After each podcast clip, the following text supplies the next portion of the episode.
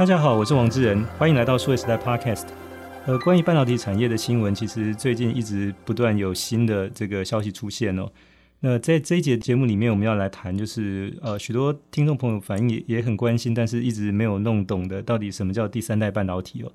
那很高兴我们在这期节目里面再次请回我的老朋友林宏文，呃，财经专家，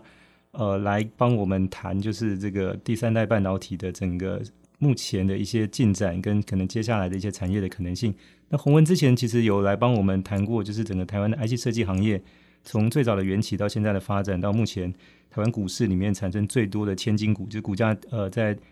一千块台币以上的这些公司，那反响也非常的好。所以今天很高兴再请到洪文。呃，洪文你好。自然好，各位听众大家好。对，那我想就是说，关于第三代半导体，就是呃，在我想过去这个。半年多一年的时间里面，其实经常有新的动态出现哦。那当然，这个也跟嗯目前的这个电动车发展有很直接的关系。那我想跟电动车的这个部分，我们稍后再谈哦。那首先，我想请洪文先可能帮听众朋友大概说明解释一下，就是说那第三代半导体究竟是什么？那为什么在这个时间会这么热？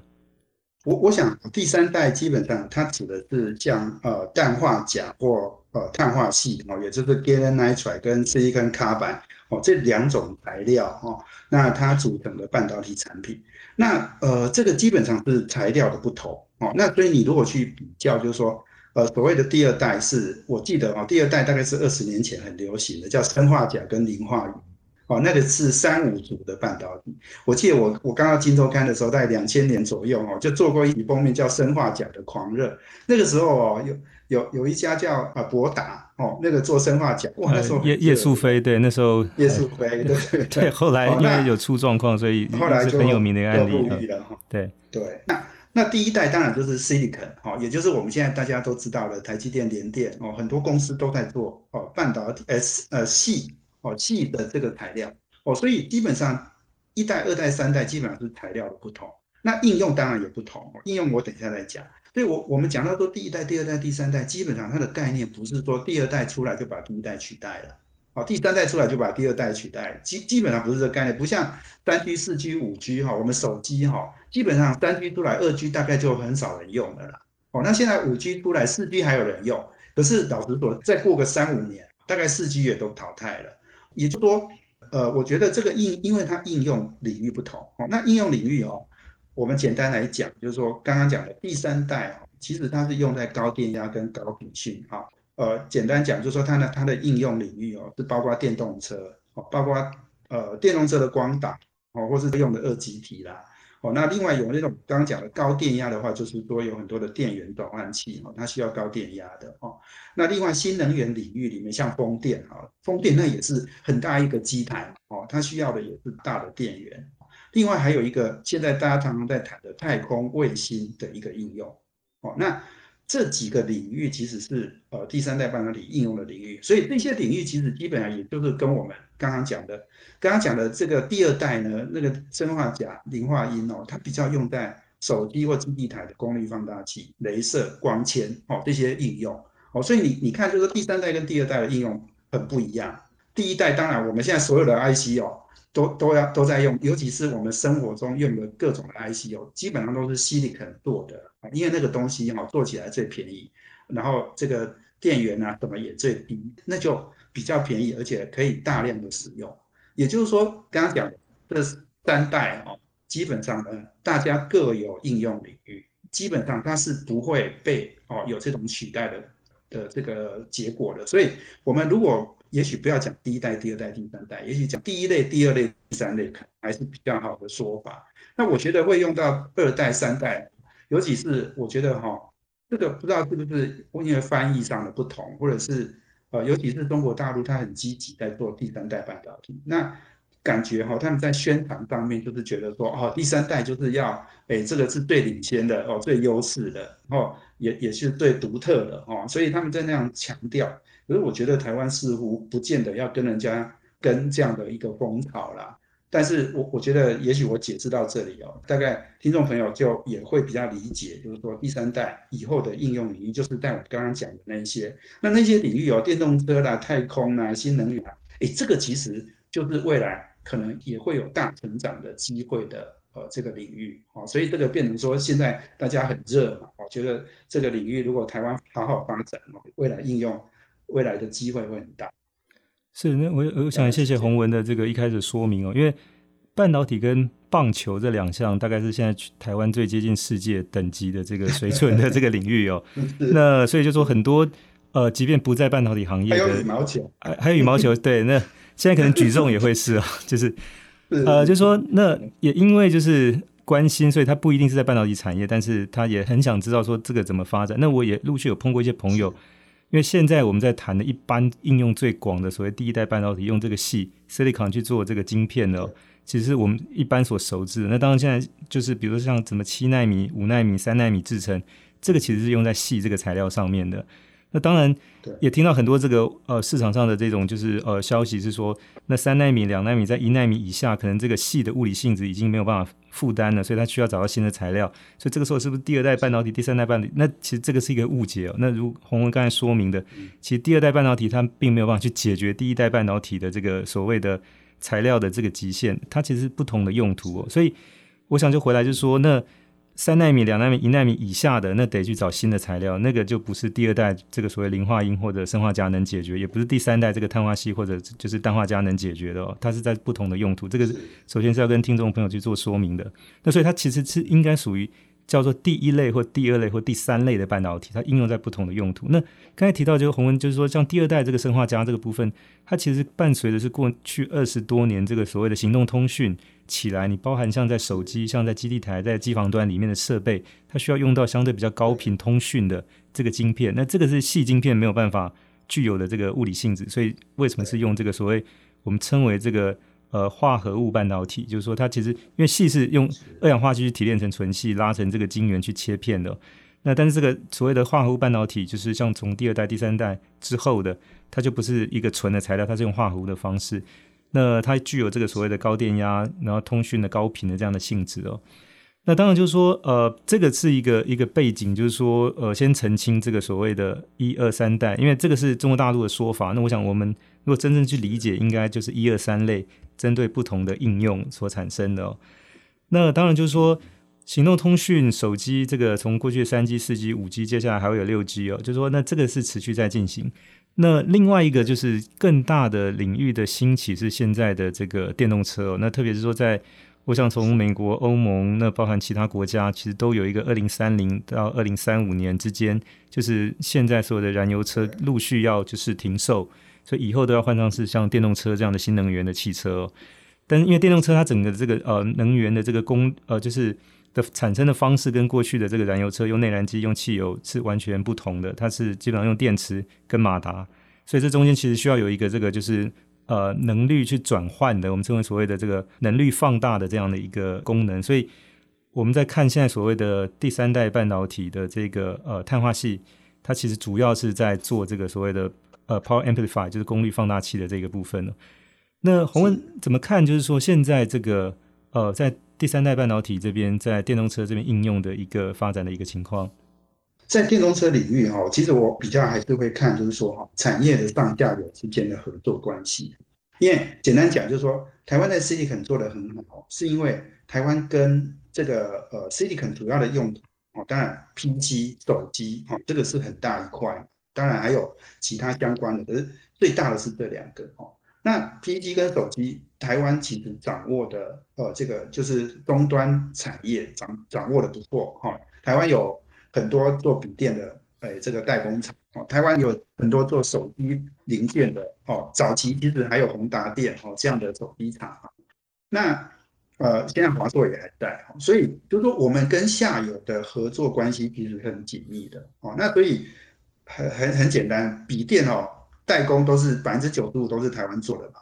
那所以呢，它用的零件基本上也都是台湾的天下哦，台湾的这些 IC 厂的天下。那现在就是说，你你刚刚讲到电动车的应用哦，那电动车你看起来其实是现在是 Tesla 最大哦，那中国大陆也有好几家很大的这种电动车厂哦，那其他国家当然也有，但是如果你来看，就是说中国、美国这两大电动车的集团，它会用谁的？哦，零件哦，那这个就是决定我们诶产业发展的一个机会嘛。那很简单，就是说电动车如果是在中国，我我相信他们一定用自己的。哦，那这个看起来，而且好，应该说毫无疑问的哦，就是它要呃这个本地化、国有化这样。那美国的电动车厂哦，除了 Tesla 之外，有一些比较呃这个规模不是那么大的，那红海它切入了哈、哦。那鸿海的 MIH，呃，我觉得它也是会把很多的这种本地的。在地供应的哈，台湾的厂商哦拉进来，让 MIH 有很多的这样的联盟，里面有很多台湾厂商加入。那我我觉得这件事情，呃，我们可以好好观察哦。你你说，呃，这个 Tesla 会不会用呃台湾的供应链？会的，哈。那但是只是呃感觉呢，台湾事实上是在跟全世界竞争哈，打入 Tesla 的供应链。所以我我觉得这件事情，呃，怎么样？呃，你在这种。争取哦，就是呃国际大，尤其是非中国以外的国际大厂的使用，这这件事很重要。那当然，我们也寄望红海 MIH 的联盟哦。那当当然不止红海在推动这个了哦，台湾也还有很多公司，台达电哦，然后合作的这个童子贤董事长，很多公司也都在推这种电动车的 solution 哦。所以如果台湾能够在这个呃美国。以及这个比较要崛起中的这种新的电动车的呃这种供应链里面打进去哈，那我觉得这这就是会呃是台湾的呃这种刚刚讲 Silicon Carbide 哦碳化矽哦第三代半导体的很重要的一个呃应用的市场。电动车之外，我我另外再讲一个哦，因为我们刚刚讲到新能源嘛，好，那新能源里面有一块很重要的叫风电哦，那大家知道就是说。好几个呃，刚刚讲的好几个应用领域哦，呃，这个就是说第三代半导体的应用领域哦，都不在台。但是有一个很特别，就是台湾花了很多的钱在推动风电，尤其是离岸风电的产业。那这个产业台湾砸钱下去，而且在台湾海峡呢，我们盖了非常多的这个风电场。那这个风电要用到的哦，这些第三代半导体，这个可能也是台湾可以很积极的哈，在这种。尤其是在这个半导体的设计技术跟材料的在地化里面，哈，我们应该可以呃这个好好的发展哦。这一块我觉得应该是，诶，我们我们既然是我们自己在主导，那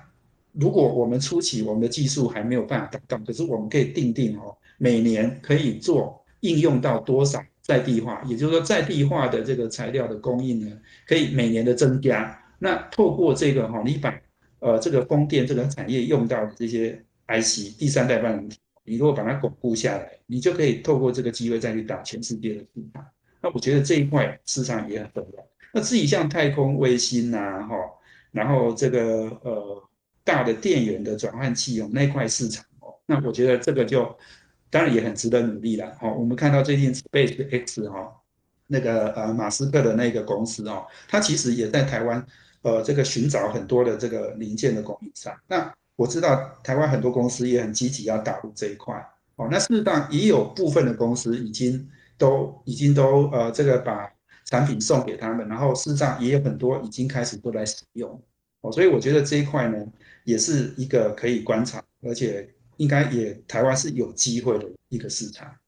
是，那我想洪文，你提到一个很重要的地方，是说过去为什么台湾在这个以矽为主的这个晶片制造工业能发展的这么好的原因，其实是因为有很强大的资通讯产业的中下游在，它产生这个需求。那这个需求就包含像手机、笔电，或者是像伺服器。那因为它有很强大的对这个细晶片的需求，就支撑了上游的这个半导体厂的这个发展哦。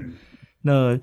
就是如果说用这样的一个例子现在来看，就是说不管是现在的电动车，或者你刚才提到风电。那因为现在这个呃两个产业的中下游其实都不在台湾哦，所以就变说，那如果是我们只靠这个半导体过去细晶片生产的经验，要希望把它复制到包含这个不管是呃就是碳化矽，或者是说像这个呃就是其他的这种第三类半导体，其实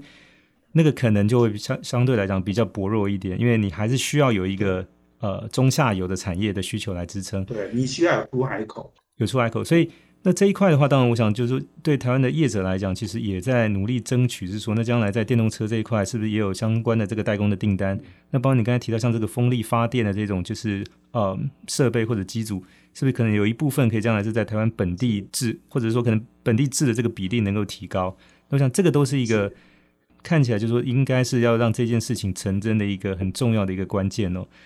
那但是这个其实。也是，我想现在大家要碰到要克服的一个问题是说，你你即便这个电动车里面现在呃相对的就用电子化的比例，就包含它的车用晶片，包含将来可能要用到的这些自动驾驶等等，就是说不管是硬体、软体等，包含到晶片，就是它的需求其实是很大。但是毕竟这个整个汽车的这个生产组装，其实跟组装手机跟电脑的差别还是很明显哦。对，所以可能这一块就变成说，台湾当一方面要透过像红海这样 M I H 去积极争取，就是说代工的可能性以外，其实还是要跟国外的车厂，甚至可能它 Tier One、Tier Two 这些所谓的这种供应商，要比较密切的合作。我想那个可能在起码短期跟中期会是一个比较实际的目标。其其实刚刚讲到，就是说呃汽车嘛，哈，那我我想汽车当然是一个很大的产业了哈。那电动车我相信也是一个很大的产业，因为它单价很高，哦，那。我我们过去就是说，我我如果我们用数量来，哦，那个 Silicon 第一代半导体，哦，它它那个用的那个量都很大，哦，因为你看手机，哈，是一年十五亿只到二十亿只这样的规模，笔电呢，那就是三四亿台，哦，伺服器现在也是都是，呃，可能说数千万台到亿台这样子。那这个，但是你你如果去看，就是说，呃，电动车当然现在几百万辆规模，哦，这个大概是。可能最大的公司可能就是这样的规模。那当然，Tesla 是每年在倍数在增加了。不过就是说，你如果要去算哦这个数量的话哦，另另外我刚刚讲到那个太空卫星的部分，你你看这个像那个 SpaceX 哦，它它二零一五年成立的时候，他说他们要发射一点五一点二万颗卫星了哈啊，一点二万颗卫星，它也要好几年打了哈，那每年打了几千颗哦，你想它用到的 IC 会有多少？哦，即使它单价很高，可是呢，它的数量终究不是那么多，好像不是不是手机就是一次就是几亿颗这样。那那个 IoT 的话呢，可能那个颗数更多哈，因为 IoT 那个单价更低哦。但所以我我我想就是说，呃，所以你也可以看到就是说哈，你看台积电不断在设厂哦，台积电设的都是还是这种五纳米啊、三纳米啊，哈这种厂，那那种厂，这个因为它以后的应用量还是很大。那所以，呃，我我觉得就是说，这个是，呃，我是要把这个数量级哦做一个区别了哈，让大家知道说，当然，你如果能够打到 SpaceX 的供应链里面，那你还是很棒啊，因为不要说这个，呃，这个，呃，就是说吃到吃到一个市场的比例，你说市场即使小哦，你吃到一个很大的比例，你还是很强。所以，我我觉得这个变成就是说，大家就是很积极在争取。可是，我觉得赢家呢也会一样的，就是又是一个很残酷的竞争啊，就能够突出的也是很少数。所以我我觉得这个这个好像是一个很残酷的竞争。可是大家现在好像也蛮一头热的哈，就是哎，不管是很多人投入，或者是股票也涨得很热哈，就是本益比也都很高。所以这个可能也是大家应该可以想一想。它的市场的机会，大大概应该有这样的想法。是，那我想就是说，呃，回到就是刚才谈的，就是如果要让这个，呃，我们称的所谓第三代半导体这个产业真的能够在台湾落地发展茁壮，很重要一点还是在于它的这个下游的应用，这个产业是不是能在台湾建立起来？那包含就是说像电动车，包含像刚才提到像这个卫星通讯的这一块。那当然，这个这个需要有一些时间，也也有一些难度，但是这个看起来是不可避免，因为否则会变成是说，可能台湾的这些第三代半导体厂，它就变成只能到国外就近去呃接近它的这个电动车或者卫星的这个客户去生产。那那个相对在台湾的半导体厂商比较不熟悉的一个做法。因为过去其实集中在台湾，你的这个所谓的群聚的效应，包含你的这个产业的上下游，包含你的供应商，其实大家在一个地理范围接近的地方里面，包含你情报的交流、技术的交流、人才的这种交流等等等，就是它相对就是说发展起来很快。但如果你要出国，那就是化成为零，你可能到美国的某一州去设厂，到日本的某个地方，或到德国，或到哪些，就那个相对是一个是比较困难，就是你变成要单打独斗。那第二个是说，呃，因为这个第三代半导体它牵涉比较是。呃，很多的高频通讯的技术，就除了电动车之外，那可能也会跟各国的一些国防或军事是有关，所以可能这一类的技术就变得将来也会比较受限。所以当然就是很有可能是说，这个客户不只是这种商用的这些厂家，也许也会牵涉到有国防的这种的哦。但他当然肯定会要求是说，你可能是要就近设厂，免得这些所谓机密外泄，因为考虑到所谓的国家安全这一块哦。那当然，我想从这个观点来看，就是说，那台湾的厂商理论上是可以。啊、呃，因为他客户的需要到不同的这个所谓的，不管是美国、欧洲等等，但是基本上现在看起来就是台湾跟中国大陆的关系，就可能这一点是不太可能，就是跑到中国大陆去设厂哦。那所以，但是现在看起来，就中国大陆又也不太可能去跟世界其他的地方的业者打交道，因为现在毕竟有美中贸易战的这种就是压力，那包含就很多的这些科技商品的这个出口到中国也受限哦。所以看起来就变成中国大陆，他得想想办法去。玩他自己的一套规则，在跟这第三代半导体相关的这个部分，那当然它有大的这个电动车的产业正在发展，提供了一个很好的下游支撑。但这件事情可能对台湾的厂商来讲，大概很难去利用到这一点，因为呃，以以目前来看，就是说，如果要去大陆去投资这一块的话，可能台湾本地的一些政府的一些，比如说呃，你也要去申请或通过等等。那包括你可能进入到中国大陆那个系统之后，你接下来可能在美国这个系统里面也会受到一定的这个压力哦。所以看起来就变成说，如果是这一块往下发展的话，比较有可能，可能台湾还是会接近美国或者可能日本、欧洲那一块，而脱离到中国大陆的这个这个系统。没错，我我觉得一一定还是美国、中国一边一国。那中国的机会你可能比较吃不到哦。那欧美这一块呢，台湾机会很大。我刚刚再补充一下，就是说，我觉得太空卫星那个，除了它发射这个卫星之外，哈，那卫星跟地面的一个接收的，不管是车子上接收这种卫星的讯号，或者是船上，或者是诶基地台等等，哈，就说台湾可能可以比较多发展在这一些，哦，就是在地面上的这些设备，它要用到的这些高频的，哦，或者是高电压的这些 IC 啦。那这些这些 IC 呢，我觉得机会，呃，对台湾来讲还是很大的哦，因为我看到 SpaceX 哦，它它除了估它打一点二万颗卫星之外，它其实估到就是说未来那个所有地面上这些接收的这些哈终端的这些呃产业产品哦，它要用到的是四千万套哦，那这个当然也是二可能是二零二五年之后的一个数量，但四千万套，呃，如果你单价高一点哦，这终究还是一块。哎，不小的市场，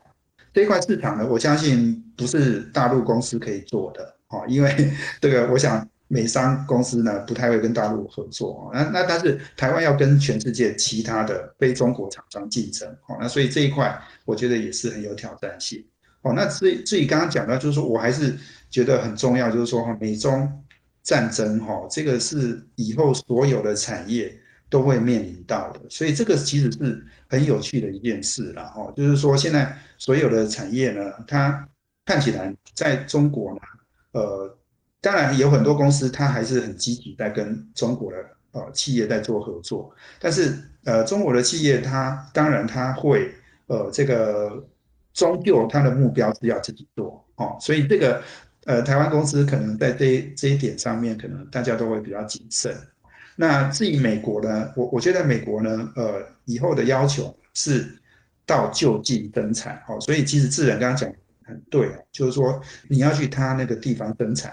可能是呃这个他的最起码的要求然后。那这个对一些公司的这个未来的整个公司的这个政策的转变，哦，其实老实讲，哦，美国跟中国其实你看哦，以前台湾公司哦飞到大陆三个小时就到了，就到上海。可是你要飞十几个小时才到美西哦，飞十五个小时到美国哦，所以你你你这个到美国感觉上就是一个很远的距离。那如果你把生产线再设过来，而且成本又这么高，这个其实是第一种考验啊。这是我另外额外的这个提提醒大家的一件事。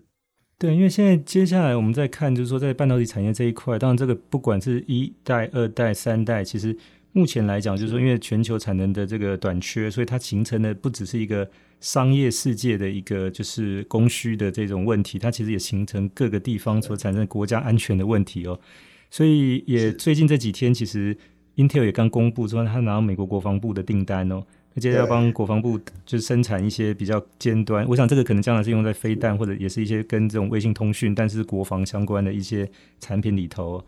那它同时也会跟像 IBM、像 Synopsys、Cadence 这些公司，就是做设计的 IP 跟自动化设计软体的这合作，来就是承接这个美国国国防部的订单哦。那我想这个其实已经是比较明显，说半导体产业可能再往下的发展的这个，特别在尖端的技术，或者在我们在提到可能第第三代这个部分，都会有一些就是可能呃国家的这个角色在这里头哦。那所以我想这个对台湾的厂商来讲，就是说这个也是。除了在技术的研发，在对市场的判断之外，可能接下来就是说所谓的地缘政治的这种就是呃因素也是要考量进来哦。那当然提到这边，我想就这两天同样就是在台湾，其实也有一个意见被提出来，就是说那像 SEMI 就这个所谓的国际半导体的这个呃产业协会，那他们提出来一个建议，说台湾可以组一个第三代半导体的国家队这件事情哦。那我不知道洪文怎么来看，就是说像这样的一个提议，可能在台湾实际落地执行的可行性。我我觉得 SEMI 提这个，呃，我我觉得可以理解了哈，因为产业，因为 SEMI 是当然也是很多产业界的组合嘛，那他们希望政府能够在刚刚讲的，就是说第三代半导体人家都很积极在推，而且是请全国之力在推动。那台湾有没有政策？感觉好像比较少。那台湾现在其实因为台积电很棒啊。哦，所以整个产业链我们很强的，所以我们好像似乎不觉得第三代半导体有那么重要。哦，那不过你如果刚刚看到那些应用，你就会知道说啊，都是未来最有成长潜力的应用。哦，你没有抓到，你就会很累。哦，你你的成长性就会比较弱嘛。所以，我我觉得，呃，我我可以认同，就是说政府应该重视这个。那但是呢，是不是要用国家队这个名称？哦，我我我就会比较谨慎了哈，因为每次哈，其实很多产业界讲到国家队，其实他们都他们都会有一点呃害怕，因为呃，你想刚刚我们就我们一直讨论到地缘政治嘛，一一直讨论到美中对抗哈，台台湾呃，如果要去用国家队的名义出去跟人家打仗，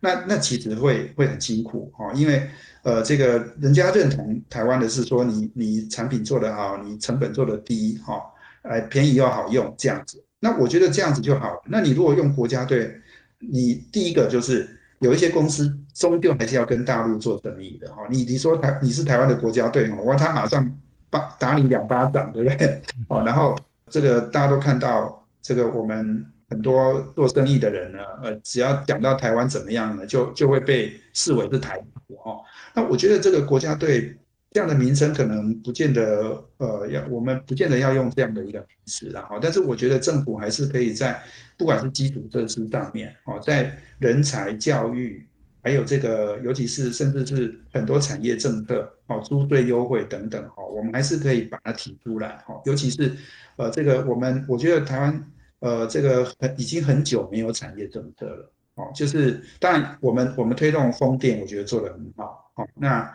但是我们要怎么样把资金哈顺利的引导到这个第三代半导体，哦，我觉得还是要有一点政策啦。台湾有那么多的这种市场研究的机构，或者是呃这种这个研究呃产业的一些机构，那我们能不能把一些大家呃觉得说台湾未来很重要的？的科技我们要发展的，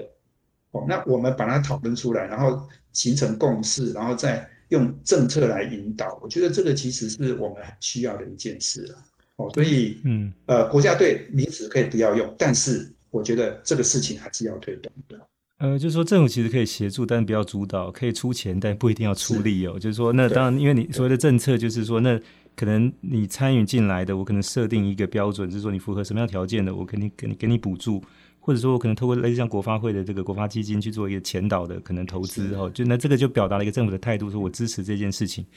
那但是倒不一定就是说，OK，你一定是呃，可能我规定哪些事情，然后你厂商进来了就要遵守这个。那我想就是说，因为呃，虽然说可能政府的角色在这里面其实没有办法缺席，但是呢，毕竟就是说，它还最重要还是要回归到一个商业世界的一个逻辑跟规则哦。就是说，因为你的客户会不会下单给你，其实。看的并不是说你在是不是在这国家队的名单里面，还是看的就是说你的产品本身的技术跟竞争力够不够，那个还是业者自己要努力的地方。没错，没错，哎，这个智仁做了很好的结论，我我也觉得是这样子的。那呃，其实过去产业政策哦，老实讲，如果产业政策要推动哦，其实这个因为没有人知道未来会发生什么事哦。那产业政策有时候你你看，其实我我觉得大陆很多的产业政策也不成功。那过去他们也是搞了很多这种，哎，我们说那个都投资不成功的那种烂尾。那台湾其实也有，呃，这个以前低润产业啦、面板产业，其实也都都交了很多学费啊。嗯，对对，所以我我觉得当然第三代半导体他现在很认同，可是你如果用太大的力量，或者是用太多不必要的这些政策来干扰，其实不太对。我觉得产业发展、技术发展，哦，甚至找市场、找机会，我觉得这个台湾企业都有能力，但是他们缺乏的是很多的好的工具或是好的政策，哦，去引导他们。所以这个这个当然是不容易做，不过我还是蛮期待，哎，产业有这种呼声，哈，那政府可能也可以。哎，再想想哦，我们应该怎么帮忙产业界哈走向全世界？好，那谢谢洪文到我们这一集的 Podcast 节目来跟听众朋友分享，就是关于第三代半导体的发展的进度。那我想，当然首先也是帮我们先澄清，其实它应该叫第三类半导体，因为它所谓一二三代并没有所谓承接或者替代的这个效果。那第二个说，在这个应用的市场上，现在主要是像电动车、卫星通讯跟风电，那这个三块其实都是台湾厂商目前正在。着力，然后并且希望能够将来开花结果的。那当然，最后我们也谈到是说，可能政府在这里面的角色，我想他应该参与，但是不要有太过的这个主导，或者说发力过重的这个情况。其实应该还是想办法让业者从这个市场的角度去发挥哦。好，谢谢洪文，是，谢谢自然，谢谢大家。呃，谢谢各位听众的收听，也希望大家会喜欢这一集的内容。呃，欢迎点赞转发，也期待给我们持续的关注和留言。我们下期再会。